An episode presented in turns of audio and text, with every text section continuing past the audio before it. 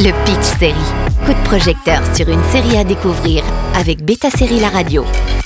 Attendu par les fans du monde entier, l'adaptation live du manga One Piece débarque ce jeudi 31 août sur la plateforme Netflix. Un chapeau de paille, une dégaine de pirate, des pouvoirs élastiques, Luffy est devenu un héros reconnaissable parmi tous.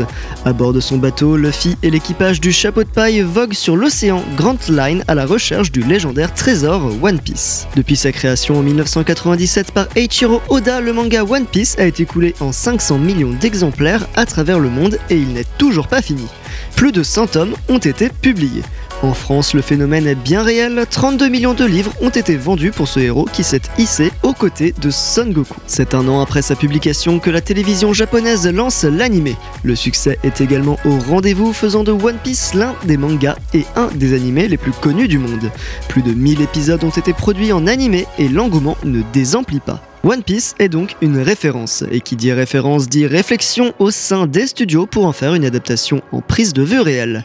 Après Death Note et Cowboy Bebop, Netflix propose enfin One Piece sous forme de série live dès le 31 août. La série est développée par le duo Matt Owens et Steven Maeda, avec Iñaki Godoy dans le rôle de Monkey D. Luffy. On retrouve également toute la bande de Luffy avec Roronoa Zoro, le maître d'armes, Nami la voleuse énigmatique, Usopp le pirate très malin et Sanji, le cuistot charmeur. La série se voit offrir une production de qualité grâce à un budget confortable de 140 millions de dollars pour 8 épisodes, soit l'une des séries les plus chères jamais faites.